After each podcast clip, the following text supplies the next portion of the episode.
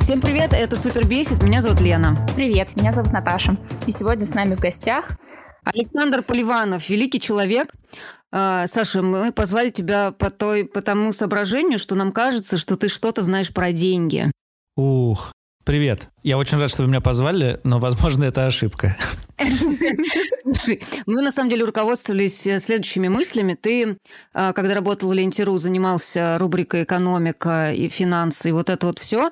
И плюс ко всему ты еще ведешь подкаст «Деньги пришли». И значит, э, значит ли это, что ты знаешь, откуда берутся деньги? Не, слушай, с этим, с этим есть проблема. Действительно, я работал много экономическим журналистом, но это были какие-то чужие огромные миллиарды, которые совершенно не касались э, меня. И даже когда я писал про какую-то фондовую биржу, знаете, вот кажется, в 2007 году я был прям... Мне очень интересно было про фондовую биржу, вот это все. И я пошел в какой-то, значит... Э, тогда как нужно было работать на бирже?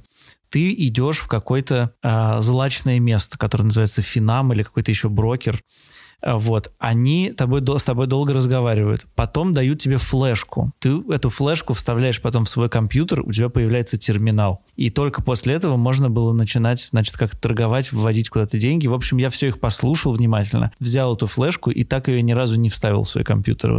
Вот, и уже начал э, что-то на бирже делать уже вот когда появились мобильные приложения, это стало в 700 раз удобнее. Вот. А подкаст «Деньги пришли», он, конечно, там есть слово «деньги» в названии. И вообще мы действительно стараемся вести разговор а, через деньги про всякие, про всю жизнь, но, но из нас очень плохие советчики, мы всегда... Не, ну вот я, я слушала последний выпуск там про 90-е, у вас получилось там реально про деньги. Да, да, да, да, но э, если бы я мог в вашем подкасте давать советы про 90-е, это было бы классно, я могу что-нибудь...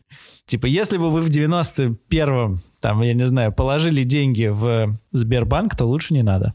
А у вас были ваучеры, Наташа и Саш, были у вас ваучеры в детстве? Вам покупали? Нет, я вообще маленькая совсем была в 90-е, я ничего не помню. Помню только, что жвачка сначала стоила какие-то что-то много тысяч рублей, а потом стала стоить 10 рублей. Это все мои воспоминания. Саша, да. у тебя был ваучер? У, ну, у меня, у родителей были какие-то ваучеры, у дедушки были какие-то ваучеры, и я их даже, ну, довольно быстро как-то в 90-е продали, таким образом, чтобы не жалеть о них. Ну, вот э, эти истории, которые сейчас появляются информацию про то, что если бы я сохранил ваучеры и потом бы, значит, я на ваучеры купил видеомагнитофон, а мог бы подождать 25 лет и купить квартиру, вот таких э, историй у нас нет. У меня был. У меня был один, мне подарили его на день рождения, кажется, на 8 лет. Что с ним стало, я не знаю. А ваучер чего? МММ. А, у тебя был МММ? Да. Я планировала к 18 лет или годам разбогатеть и улететь. И как твои успехи?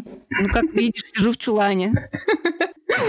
Ну ладно, я вот знаю людей, которые на МММ что-то, значит, получили такое. Значит, сумели купить холодильник. Осталось из 90-х какая-то история. И сапоги, известный факт. И жене сапоги, но это из рекламы, это я знаю. Слушай, Саша, скажи, что тебя супер бесит в деньгах вообще, вот в их свойстве? Вообще в деньгах или в деньгах? Все к сожалению, к сожалению, в деньгах, но так невозможно говорить. Вот, Мне поэтому... тоже совсем не нравится. Супер бесит, что на самом деле надо говорить в деньгах. Да. Да, да, это супер бесит, супер бесит. Я могу сказать, что меня бесит в моих собственных привычках э, денежных. Меня бесит, что я довольно много денег трачу, и мне кажется, что я трачу больше, чем хотел бы. И в какой-то момент эти траты наваливаются, наваливаются, наваливаются на тебя, и ты думаешь, вот сейчас я сэкономлю 50 рублей на чем-нибудь там, я не знаю, не куплю себе булочку или гамбургер, или э, что-нибудь там, я не знаю, 200 э, рублей подписка на что-нибудь стоит на месяц. Нет, я за Евроспорт не могу заплатить 200 рублей, потому что я вчера потратил 15 тысяч. И вот этот способ думать э, о деньгах совершенно не, нерациональный. Значит, что можно выкинуть на что-то, там, не знаю, 15-20 тысяч, а потом, потом жаться, значит, за 200 рублей на подписку на Евроспорт. Я недавно купил, потому что играли теннисисты наши в Australian Open, и я подумал, что нельзя этого пропустить. Но э, вот я помню это чувство черт, может быть, все-таки надо посмотреть пиратскую бесплатную, потому что я же должен экономить. Вот. Блин, ощущение понимаю. несоразмерности. И ощущение, что они еще очень много места занимают в жизни. Вот это, вот это раздражает. Это правда, кстати, да. Слушайте, я вот какое-то время назад попыталась провести эксперимент, отложить какое-то количество денег и оставить себе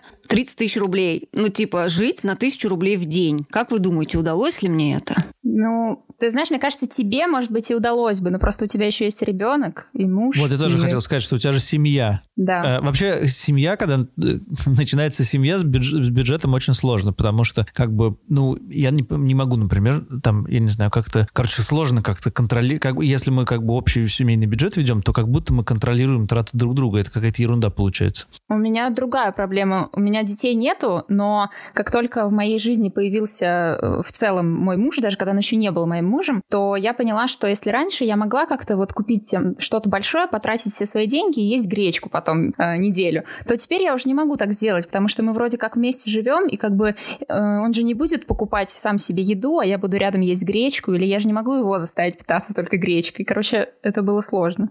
Приходится как-то подстраиваться, что ли, ну потому что у нас в целом раздельный, ну как раздельный, не знаю. Нас... У тебя есть твои деньги, а у него ваши. Ну да, да, но при этом как бы мы не будем делать... ну нет, нет, я, я неправильно услышала. ну то есть он не будет рядом есть красную икру, если я им гречку, и наоборот. Но не всегда получается так, что он может мне купить красные икры. Но с гречкой все в порядке? Есть запасы? Да, есть. Еще... Лен, ну что, ты не смогла? Нет, я не смогла, у меня ничего не получилось. А, а почему?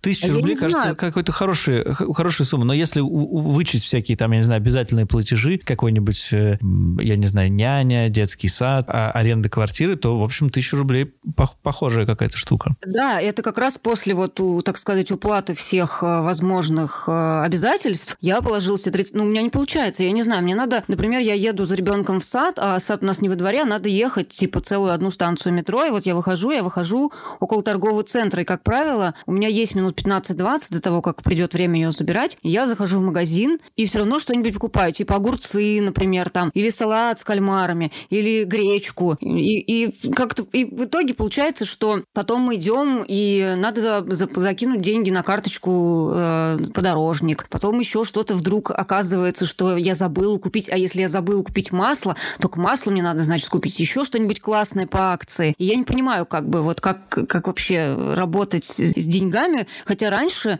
пока вот как раз, да, у меня не было семьи, мне, я была, наверное, единственным человеком а, в Ленте.ру, у которого к дню зарплаты еще оставались деньги. А сейчас я так не умею почему-то. Слушай, я недавно вывел себе теорию, которая была, она называется 1.10. Это когда ты в будние дни тратишь по 1000, а в выходные по 10. Интересно. Но случаются сбои. Сбои в будни или выходные? Случаются разные сбои. Я хотела про повод, когда ты сказал 1.10, есть такое э, правило 10 в уходе за младенцем. Тоже называется 1.10, что ребенок может, младенец на грудном вскармливании может покакать один раз в 10 дней. Простите.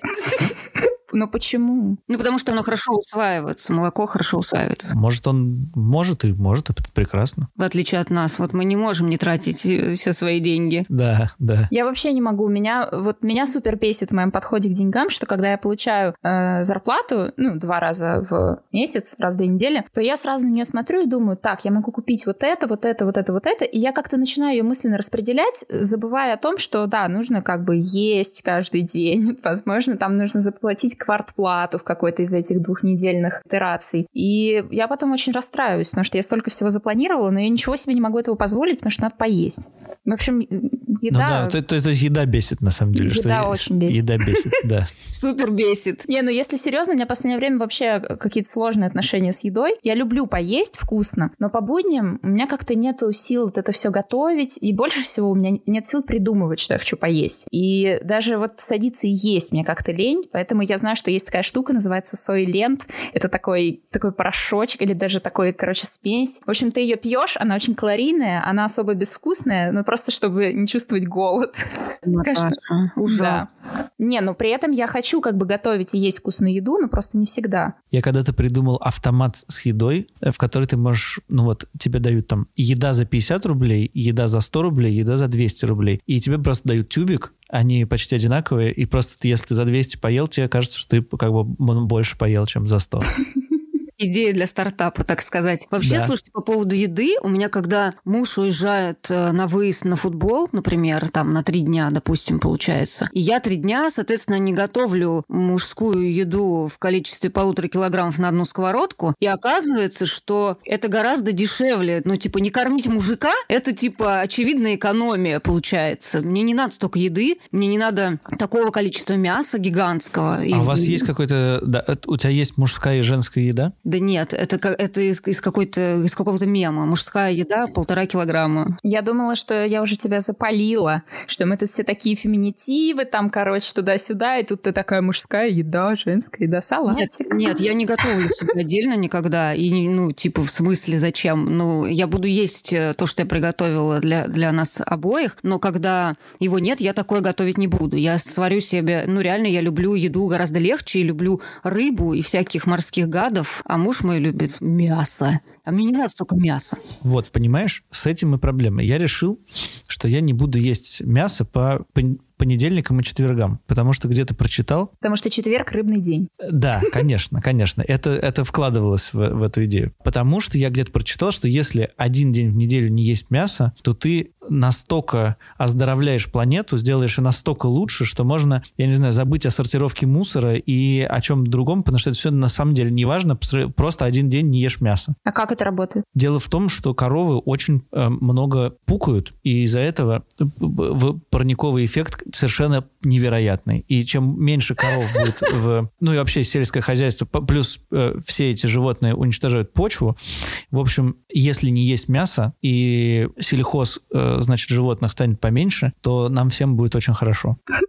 Прям вот реально один раз в неделю не есть, два раза в неделю не есть Ну, я решил, что я перевыполнять обязательства. Кроме того, по понедельникам я очень часто забываю про это. Вот сегодня такой день. Так вот, и я выяснил, что просто это гораздо геморнее, потому что ты должен постоянно думать про еду. Потому что еда по умолчанию какая-то с мясом. И ты, кроме того, что не должен думать, то еще если ты приходишь в кафе, то часто всякая вегетарианская э, или рыбная вещь дороже стоит, чем простая какая-нибудь, это, я не знаю, кебаб, шаурма и всякое такое. Ну, кстати, мне кажется, что да, вообще быть вегетарианцем дороже, чем... А уж если веганом, так это вообще... Однажды с подругой в студенчестве проводили... Точнее, она э, проводила эксперимент тоже. Э, она не ела продуктов животного происхождения в, в течение 300 дней. Я ее в каких-то моментах поддерживала, потому что, опять же, поскольку я очень люблю готовить, я... мне было интересно не готовить мясо и готовить что-то более простое и не требующее такого количества животного белка. И, короче, тогда вот в то то время, но это были студенческие времена, и мне кажется, мы каким-то фантастическим образом умудрялись жрать картошку и пить виски, и в целом оставаться,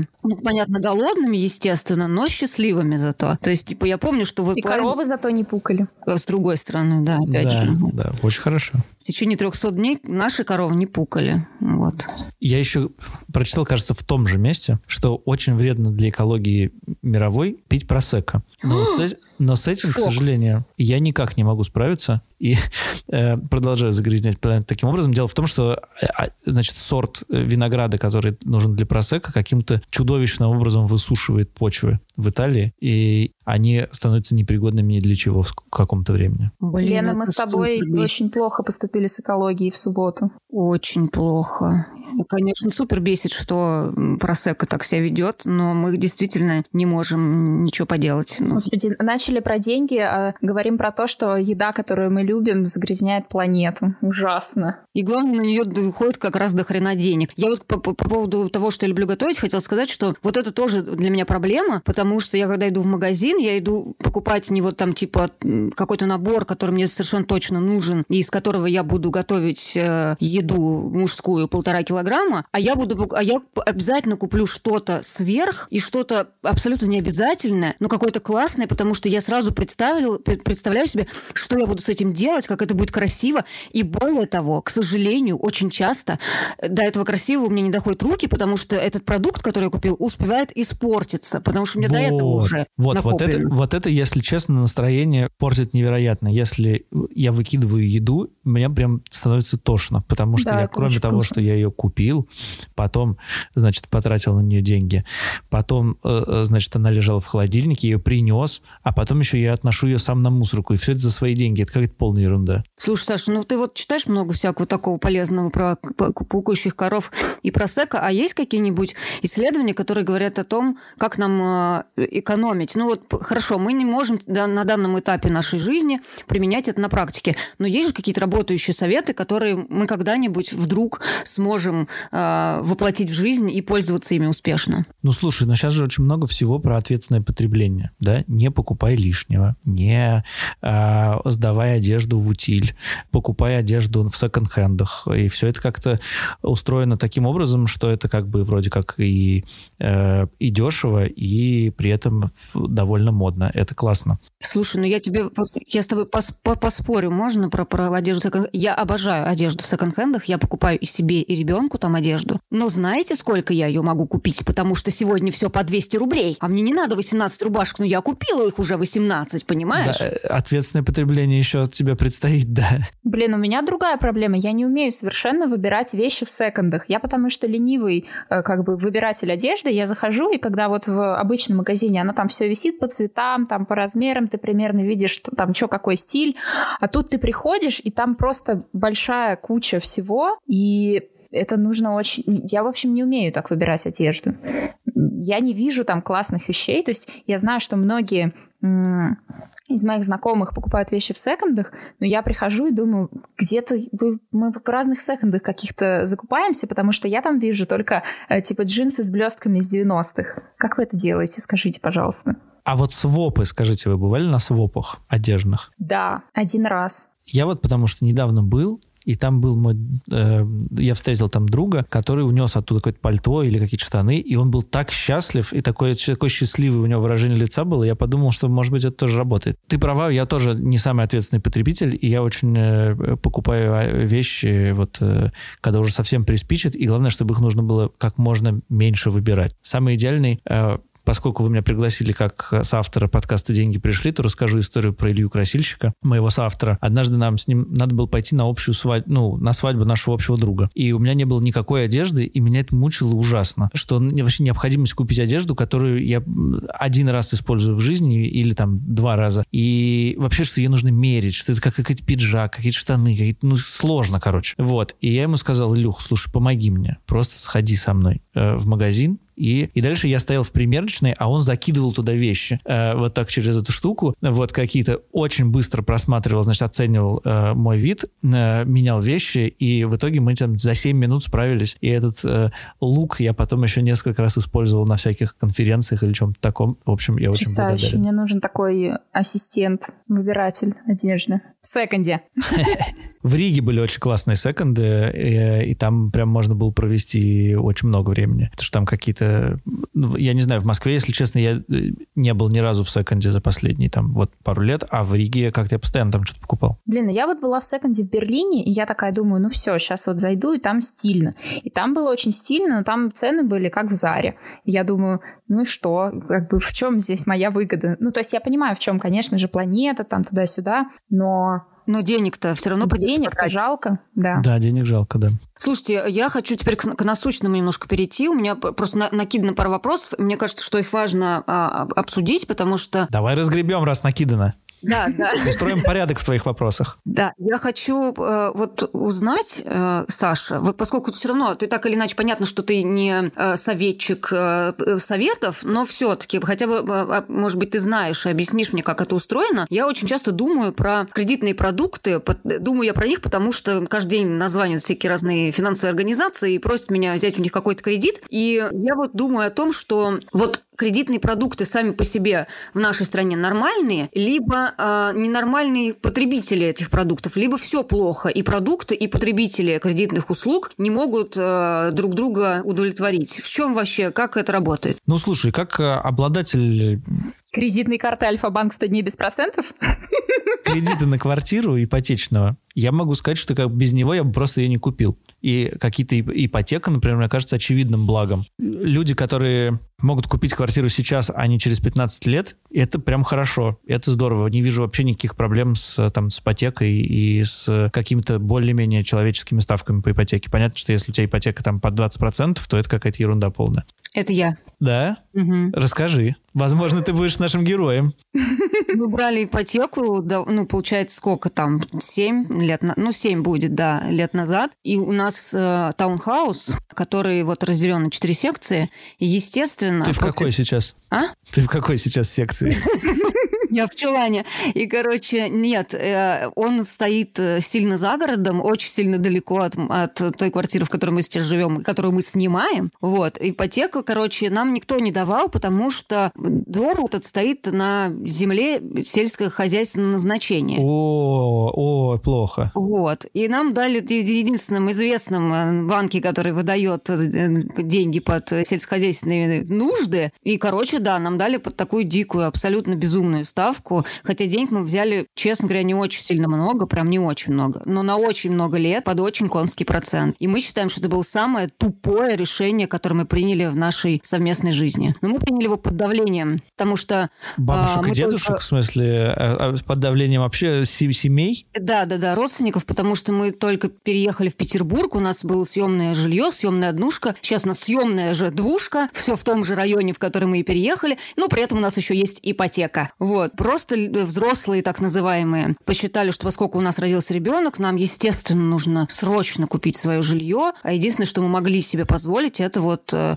таунхаус э, на выселках. Там же причем еще какая-то дикая история, что он там что-то не строится, там какой-то вообще... Да, там да? Из, из серии обманутых дольщиков. Ну, мы не дольщики, к счастью, но люди, да, и какие-то люди вложили в эту кучу денег своих, и там, например, для них это единственное жилье. И они были вынуждены туда переехать, и там все было заброшено, нужно ни, ни дорог, никакой инфраструктуры. Сейчас там они все взяли в свои руки и как-то все-таки ну, привели в божеский вид. Но сам факт, что компания, которая эти дома построила, всех кинула, он, да, существует. И мы еще за это платим деньги. Крипи, крипи. Я знаю своих друзей, не буду называть их по именам, на всякий случай, которые не взяли ипотеку, а одолжили у знакомых деньги на покупку квартиры в долларах. Ой. И а, ну, естественно, с, с рублевыми зарплатами. В общем, через два года после того, как они отдавали каждый месяц какой-то зна- значительные, значительные деньги, им осталось выплатить ровно столько же. Ну, Ой, если это было считать. типа в 2014 там, году? Вот ну, это, это было что-то типа такого, да. И, но потом, но эта история закончилась хорошо, потому что они нашли себе работу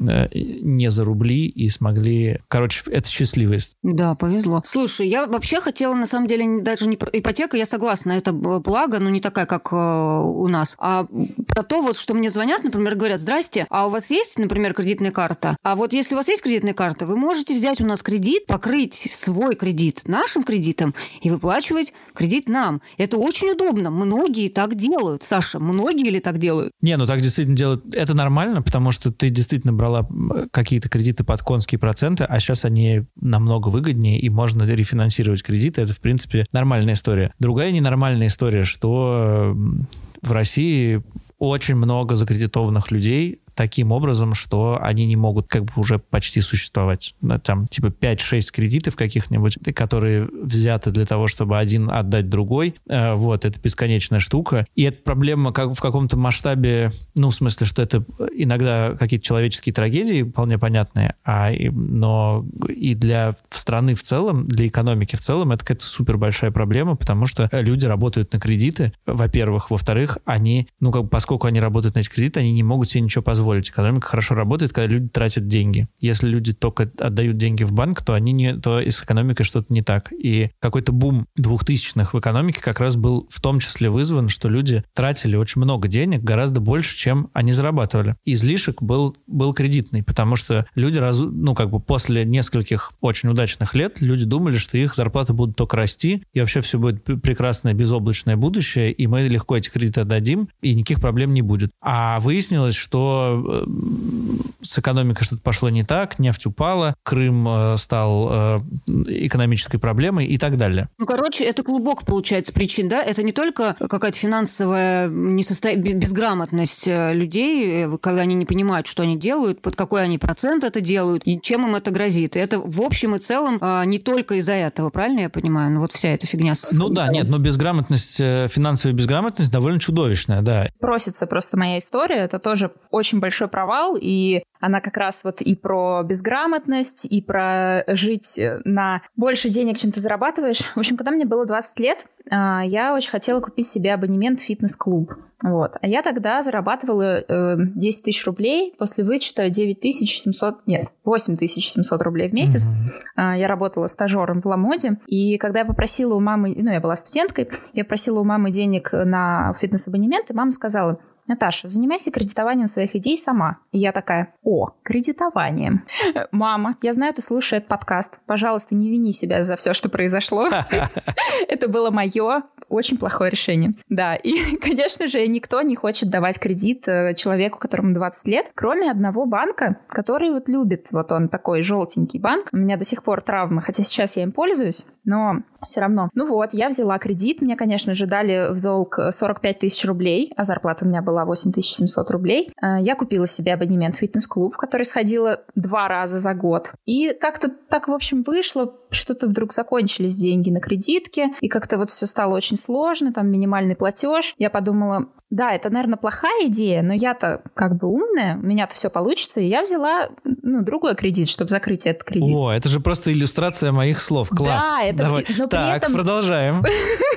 Но при этом, поскольку мне все еще было 20 лет, ну, может быть, 21, никто не хотел мне давать потребительский кредит. Поэтому я взяла еще одну кредитку и перевела с нее деньги на первую кредитку. И такая думаю, ну, сейчас я закрою вторую кредитку. Но вместо этого я купила себе билеты на, рок на музыкальный фестиваль в Бельгии, который назывался «Рок Верхтер». Отлично провела там время. И осталась с двумя кредитками, которые нужно продолжать гасить. Так, и что же произошло потом?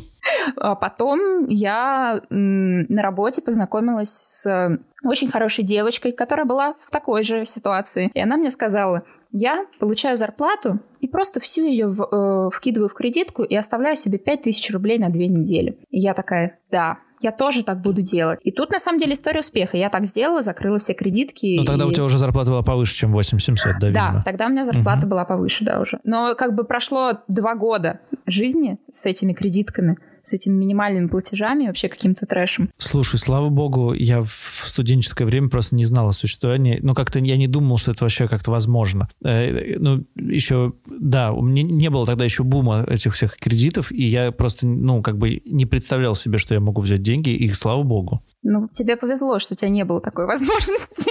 Мне однажды дали... Короче, я была в декрете, а, и мне однажды позвонил э, банк и сказал, слушайте, а у вас была э, наша карта? Я говорю, да, была, но что-то я, я без надобности она мне, я пользуюсь сейчас другой картой. Он говорит, ну ладно, а давайте тогда, раз вы не хотите обычной нашей картой пользоваться, мы вам дадим кредитку. Я говорю, а нафиг она мне нужна? А они мне говорят, ну, мало ли там, знаете, непредсказуемые времена живем, всякое может э, случиться, и может потребоваться вам срочная финансовая помощь. Я подумала, ну, может быть, они и правы. И говорю, ну ладно, давайте. А я, напоминаю, была в декрете, мне было очень сложно выбраться, тогда еще надо было выбираться а, угу. в отделение, чтобы заполнять все документы. Они говорят, мы вам сделаем карту, просто приедете и заберете ее. Я выбрала отделение, которое было мне хотя бы чуть-чуть подходило мне по расположению. Поехала, был дождь, и вообще ужасно все было. И я пришла, они мне дали конверт, я его открыла, она говорит, надо активировать карту. И потом, когда я пыталась ее активировать, она сказала, а она не активируется, потому что там вам положили 0 рублей. Я говорю, а по какой причине мне там положили 0 рублей? И она мне сказала, ну, банк может изменить свое решение в одностороннем порядке.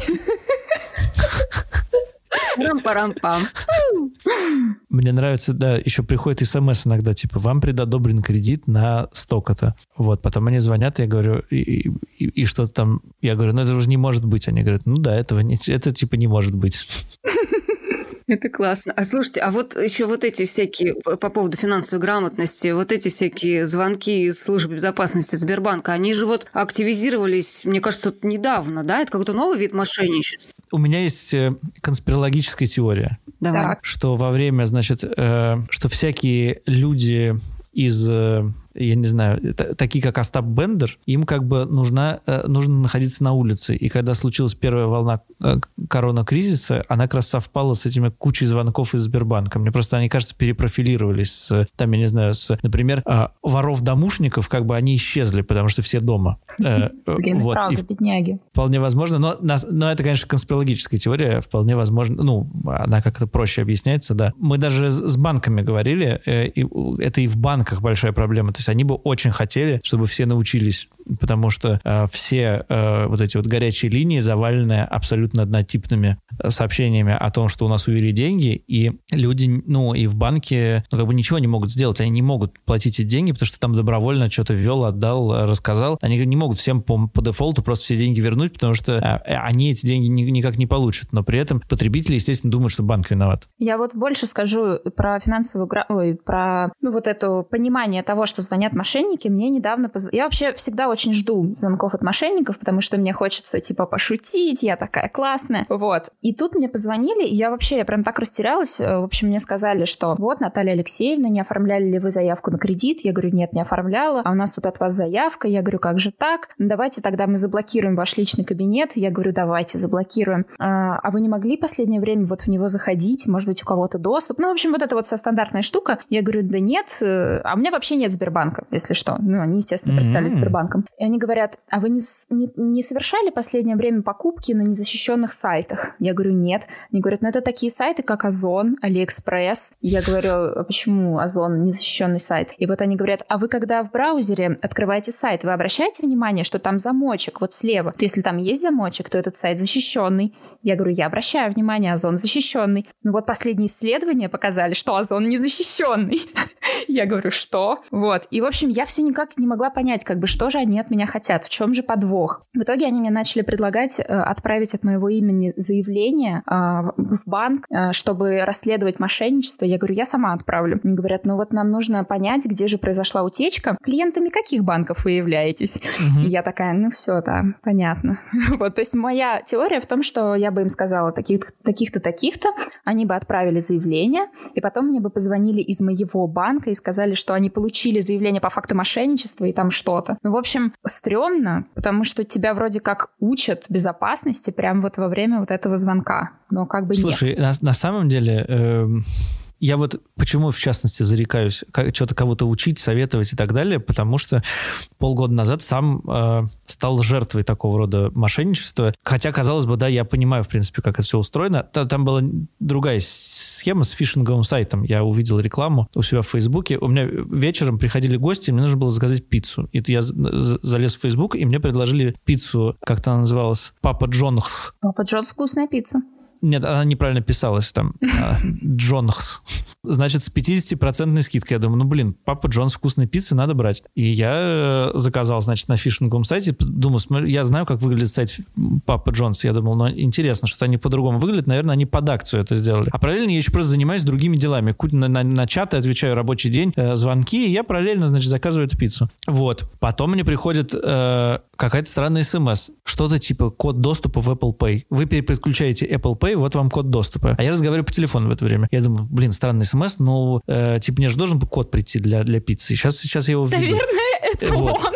Э, я его ввел э, уже после, значит, после карты. И э, как бы мой Apple Pay подключился на другой телефон, на, на просто на чужой телефон. И я еще подумал, блин, что-то не происходит. Пицца, заказ никого не, нет. Думаю, да еще раз введу. Ввел еще раз все те же цифры. Потом подумал, блин, наверное, наверное, ошибка на сайте, надо перезагрузить его и еще раз ввести эти цифры. И ввел их третий раз. И только потом я понял, что что-то не так. Короче, у меня было 12 тысяч на карточке, они их все э, быстро увели, там, в несколько секунд. Там, типа, 5 тысяч на мегафон, 5 тысяч на мегафон, 2 тысячи на Теле2. И потом они как-то оттуда выводят. Вот. Но я, в принципе, благодарен, что, во-первых, там было столько денег, э, мало, а во-вторых, что они меня как-то научили. Это какой-то урок за 12 тысяч, я вполне готов его э, как-то э, оценить во столько, да. И, но вот с тех пор я стараюсь, поскольку я знаю, что со мной может такое случиться еще раз, на текущем счете, с которого можно вот, типа, Apple Pay привязан, хранить просто не больше 10 тысяч. Все остальное хранить в других защищенных местах, и если надо быстро переводить, это там 2 секунды То есть перевести. еще один мастер-класс тоже нормально, но только уже за 10 тысяч, не за 12.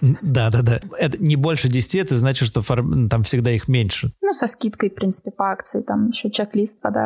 Да, но и, и, и еще это удобно в, в рамках акции 1.10.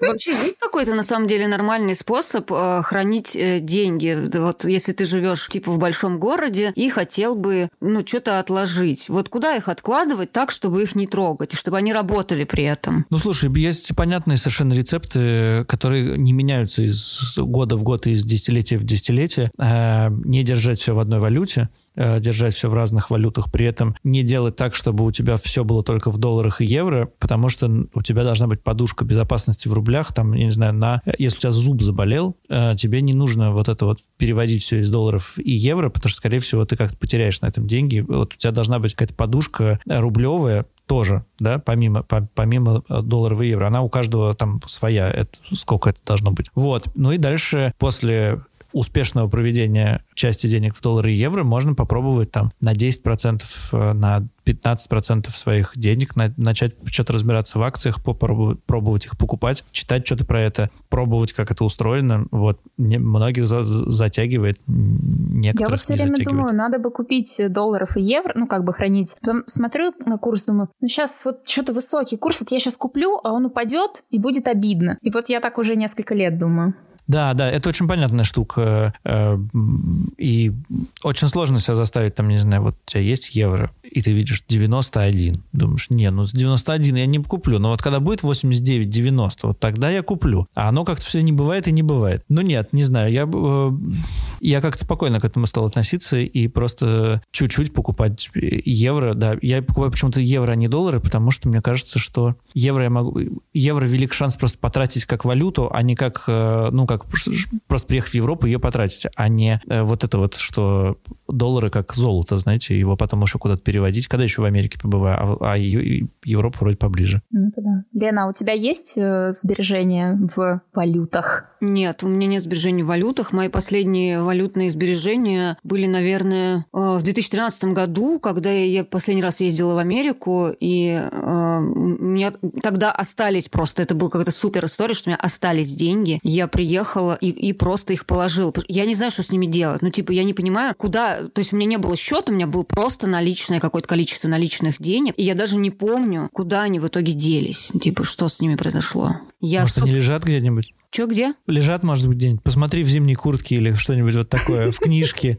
Нет, этого навряд ли со мной произошло. Я, я, я бы не забыла, что я куда-то что-то заначила, значит, я их все-таки не заначила. Я не знаю, у меня, ну, я супер э, в этом смысле не, не подготовленный к финансовым потрясениям человек. Э, я не умею а, прям так вот копить основательно. И у меня раньше не было никакой надобности это делать. А сейчас, конечно, ну, стрёмно, потому что финансовая ситуация, в принципе, в мире не сильно стабильная. И, и я сейчас это уже понимаю, но начать прям вот э, откладывать что-то, и чтобы это еще действительно как-то работало, я пока не могу э, вообще. Ну, я, я бы предложил тебе аккуратно, не советуя, подумать об этом еще с другой стороны. На самом деле мы всегда думаем о накоплениях, э, как о том, что вот надо экономить, чем-то жертвовать, и таким образом это все превращается эмоционально в какую-то проблему. Кажется, что ну вот это какая-то вот тут, значит, не доел, вот тут не поехал на метро, а не на такси, вот это и так далее, и так далее и, значит, что-то у тебя там появилось две с половиной тысячи рублей, которые ты еще не знаешь, куда деть. Можно подумать об этом просто с другой стороны. На самом деле, хороший путь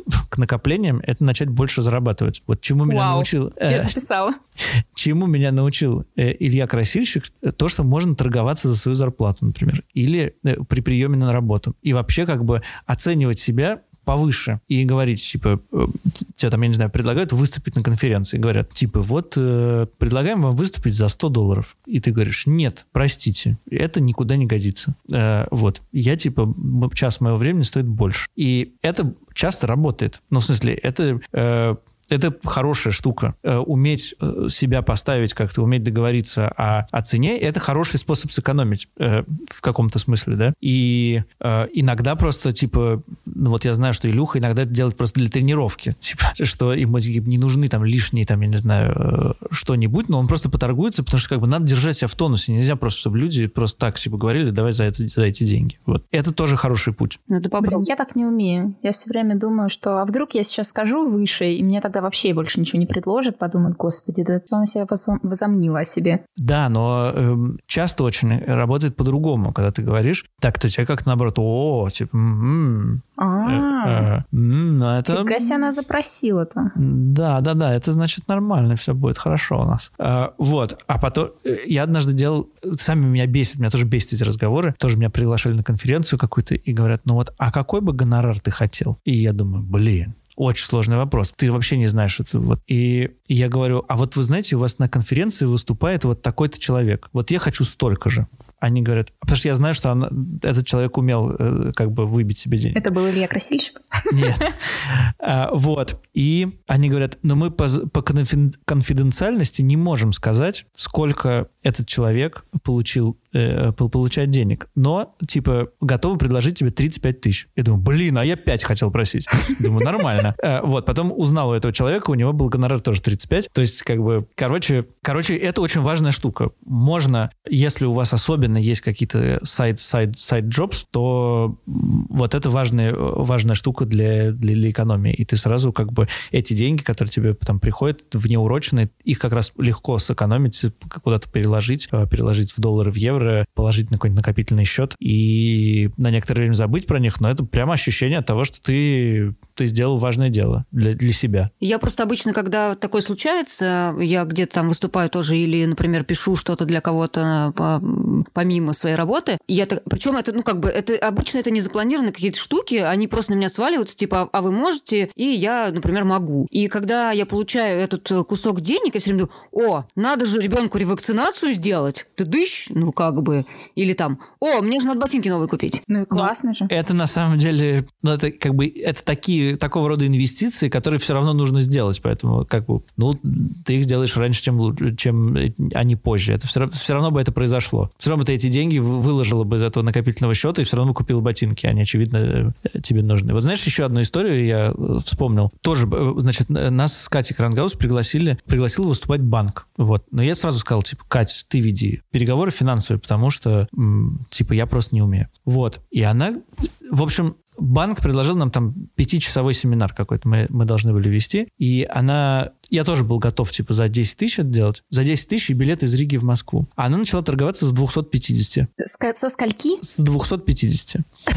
Э, вот, потому что она говорит, это банк, это они платят не из своих денег, это им нужно потратить свой этот бюджет, поэтому надо как бы... А мы с тобой дорогие высокооплачиваемые специалисты. И в итоге мы, по-моему, за 160 э, прочитали этот... Э, э, вот. Ну, чуть больше, чем 10, да, неплохо. Чуть больше, чем 10, да, как бы это стоило того. А про что хоть? Про то, как писать тексты? Ну, про то, как при службе перестать быть скучной и прекратить писать пресс-релизы. Это хорошее. Это, это, это не зря. Не зря потратились. Мы, кстати, хорошо закольцевали, потому что туда я пошел вот в пиджаке и штанах, которые купили с красильщиком на свадьбу.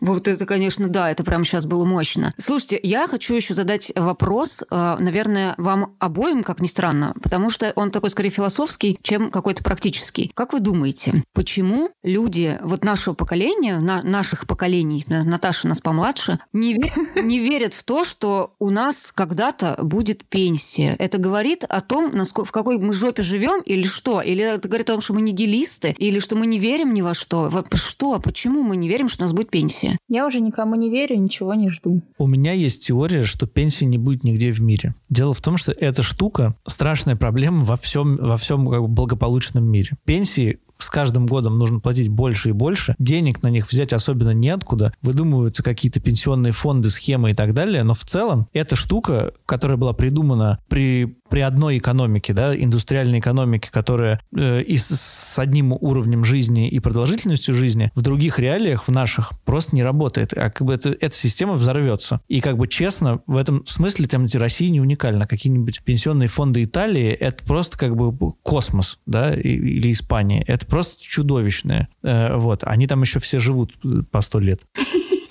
Это как бы какая-то большая супер проблема, и поэтому, если ты знаешь, что она есть, через 30 лет вряд ли ситуация станет лучше, э, или сколько там нам осталось до пенсии. И, в принципе, надо поэтому а, рассчитывать на себя в первую очередь. Я не исключаю, что какая-то пенсия будет, но она будет совсем минимальная какая-то. И главное, что вот э, перестать играть в эти игры, что пенсионных реформ, по-моему, на моей памяти было штук 5. Да? То стаж играет роль, то не играет роли, то играет роль, но не, не очень важную, а то вот поменьше, а потом еще пенсионные баллы, а эти баллы никто не понимает, поэтому баллы мы отменим. Но вот, значит, непрерывность стажа мы не считаем, а стаж все-таки важно. Короче, просто надо забить на это, э, да, и знать, что как бы никакой гарантированной большой пенсии у тебя не будет, если ты сам не по... Если ты сам или твоя компания об этом не позаботится, потому что корпоративные пенсии — это какая-то штука э, интересная и... А корпоративные пенсии в России существуют? Я знаю, что там в США и во всяких таких странах это есть, а у нас? Я знаю, что в нескольких корпорациях существуют такие штуки, и а, Прикольно. там, например, там, ну вот я один пример, который я знаю, там было смешно, что при, при выходе на пенсию ты должен был выбрать, значит, либо тебе 10 лет платят э, побольше денег, либо 20 лет поменьше денег каждый год. Нормально. Это как э, эксперимент с детьми, что типа либо мы прямо сейчас тебе дадим одну конфетку, либо там через 15 минут ты не будешь брать, тогда получишь две конфетки. Да-да-да, нет, ну, конечно, сложный выбор, потому что, знаете, как вот почини... это тоже из э, забавных экономических фактов. Знаете, как починить э, пенсионную систему? Э, как бы хороший, ну, очень, не хороший, ужасный выход, как починить пенсионную систему. Ну-ка. Не бороться с табакокурением. потому что каждый курильщик приносит э, такое большое количество денег в пенсионный фонд и его как бы не, обратно Еще не получает эти деньги, раньше. да, потому что он раньше умирает, а, что это как бы это самая как бы великая вещь. Вот если как починить пенсионную систему, всех заставить курить. Табачное лобби здесь просунулось, короче, да? Вот, но если вдруг вы курите, вы думаете о том, что каждая сигарета э, ваша э, облегчает заботу Пенсионного фонда России. Неплохо. Я продумала еще сейчас, вот пока мы все это обсуждали, обсуждали, подумала про вот эту финансовую безграмотность такую повсеместную, даже среди э, плюс-минус э, молодого населения. Мне кажется, что очень большую роль в этом сыграло вот это советское наследие, так называемая уверенность в том, что государство о тебе позаботится, что тебе дадут квартиру, если ты будешь хорошо работать, что тебе дадут пенсию, что какая-то минимальная э, зарплата тебе в любом случае гарантирована, что тебя не бросят. И вот это постоянное полагание на вот эту патерналистскую фигуру государства в итоге привело к тому, что, блин, меня даже не научили в ларьке деньги потратить так, чтобы, ну, типа, не купить 18 пачек тик-така, как, я, как 18 рубашек в секонд-хенде, а купить одну, там, 5 рублей отложить, например, да, на что-то более ценное, типа футболки с группы Нирвана, а еще там другие деньги, например, потратить в школьной столовке. То есть вот просто у меня даже элементарного понимания того, что мне делать со своими карманными деньгами, никогда не было. И когда у меня появились не карманные деньги, я поняла, что я абсолютно беспомощна и, в принципе, продолжаю барахтаться в этом э, непонятном мне море финансовой, э, вот это всего финансов и всех этих денег. Продолжаю вот так вот дрыгаться, дергаться и в итоге, э, ну, как-то учиться, вот да, в том числе на, с помощью службы безопасности Сбербанка. У меня наоборот. То есть ты говоришь, что привыкли полагаться на государство, а мне кажется, что я вот наоборот думаю, что от государства ничего не ждать, и, в общем, все будет так плохо, и поэтому я живу как в последний раз, и тоже все трачу, просто потому что завтра не будет. Лен, знаешь, вот в твоем утверждении опасная такая вещь. Я в дилемме, значит, что люди виноваты или государство виновато, очень редко встану на сторону государства. Поэтому, в принципе, хочу тебе сказать, что мы платим такое количество налогов, в принципе, что, может быть, за это что-нибудь и получить э, иногда. И в этом смысле как раз то, что все налоги какие-то закрытые очень, мы платим их в закрытую, мы не ощущаем, мы не сами это делаем. Вот сейчас э, индивидуальные предприниматели и самозанятые немножко хотя бы сами это делают, но в целом ты на работе получаешь обязанность работодателя заплатить тебе зарплату, выплаты в социальные фонды, э, выплаты какие-то другие в медицинский фонд, в пенсионный фонд. Все как бы делает за тебя работодатель. Поэтому ты просто получаешь... Мы же э, все не знаем, какая у нас нет-то зарплата. Мы знаем, сколько мы мы как бы денег на карточку получаем. Это большой миф, что мы платим 13% налога и все. А, мне кажется, что вот этот э, факт того, что мы и налогов своих, получается, да, не видим и не платим их своими руками и не отрываем от сердца своих денег, тоже является составляющей частью этой финансовой беспомощности, потому что ты реально не понимаешь, что происходит, какие из этих денег действительно твои, какие из этих денег а, получило государство и что оно мне в итоге должно за эти деньги. Поэтому у нас нет привычки не потребовать дорогу построить хорошую, не пандус около дома, не пойти и сказать, можно мне, пожалуйста, э, получить э, услуги по ОМС, и вместо этого ты просто идешь и э, там в платную клинику, потому что там не надо стоять в очереди и получать свои услуги. Слушай, тебе расскажут, что с тобой делают. Да. Например. Не, ну это, эта штука, конечно, супер важная. И когда ты думаешь о том, что твоя зарплата могла быть буквально в два раза больше от того, что ты имеешь просто за счет государства, да, и уж насколько я финансово неграмотен, и насколько я осознаю в себе это, и, значит, ведусь на каких-то мошенников, но я точно знаю, что эти деньги бы я потратил лучше, чем чиновник в э, Министерстве финансов. Это я как бы, это я гарантированно знаю. То есть что... дворец ты бы себе не отстроил? Ну, нет, подожди, дворец, дворец для меня тоже неплохая инвестиция. Не такой, да? Не, не, маленький такой. Э, вот, ну нет, ну в смысле, что э, понятно, что есть какие-то вещи, которые ты не можешь, тебе сложно оценить в, в одиночку, ты не понимаешь там про дороги, про инфраструктуру, про, про все остальное. Конечно, государство должно это делать за счет какого, какой-то части налогов. Но мое доверие государству настолько на нулевом уровне, что я Думаю, что они, значит, их тратят на какую-нибудь очередную ракету или э, новую исправительную колонию, в которой людей пытают и так далее. Это супер бесит, ребята. Просто... Это супер бесит, мне даже сказать нечего. Да. Да, я вот начал даже как-то, как сказать, негодовать. Ты это делаешь с таким спокойным лицом? Я сделал паузу и сказал, негодовать. Супер бесит. Мне кажется, это хороший разговор, а, в котором мы поняли, что мы ничего не поняли. Ну, в смысле, что э, это деньги, это такая сложная штука, а выдается она в итоге, ну, очень часто всем подряд, и все подряд совершенно не вообще без понятия, что это такое, из чего деньги состоят, как они формируются и какую ответственность они на тебя налагают. И в итоге вот, э, вот получается то, что получается.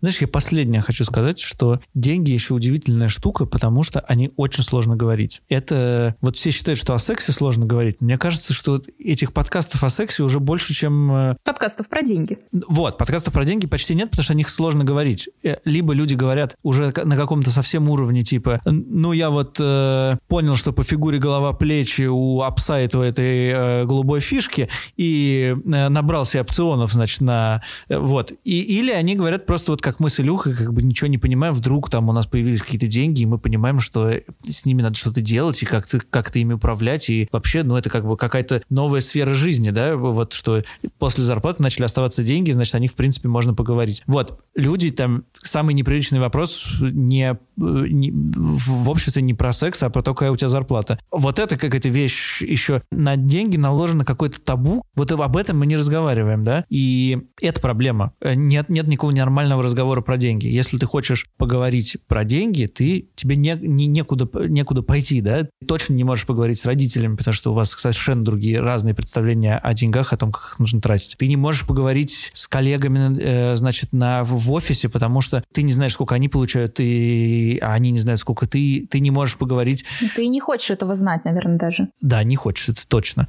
какие-то еще, там, типа, в компании, когда вы придете в бар выпивать, но ну, вы, скорее всего, не будете обсуждать какие-то денежные штуки. Деньги начинаются обсуждаться только когда у тебя проблемы, и ты говоришь, слушай, слушай а дашь мне в долг 30 тысяч до, до следующего месяца, а то сейчас что-то вообще плохие времена. Вот. Ну, вот это, вот это тоже штука, как бы снимание табуированности с этой темы, это хорошая хорошая программа для нас, медийных людей, на будущее. Ой, слушай, это здорово. Я про, об этом не думала, но сейчас вот ты все это озвучила. действительно так. Нам надо раз, нормализовать э, разговор о деньгах даже, наверное, еще сильнее, чем разговор о сексе. Это правда. Да, деньги – это нормально. Деньги – это нормально. Спасибо, Саша, что ты к нам пришел. Спасибо за то, что ты принес свою медийную прекрасную личность и даже не попросил на 100 долларов за то, чтобы поучаствовать в нашем скромном подкасте. А если бы вы предложили, я бы сказал нет, только 200. Слушай, как хорошо, Лен, что ты не спросила. Э, спасибо вам. Очень хорошо мы поболтали, и очень приятно с вами посидеть э, в одном этом... Чулане. Чулане. Спасибо. Да, спасибо. Спасибо, что дослушали до конца. Это был подкаст Супер Бесит. Пожалуйста, не забывайте нам ставить оценки в Apple подкастах, писать нам отзывы, ставить лайки в Инстаграме, писать нам в Телеграм-бот. Пока. Я Наташа. Я Лена. Пока. Я тоже тут был. Здесь был Саша.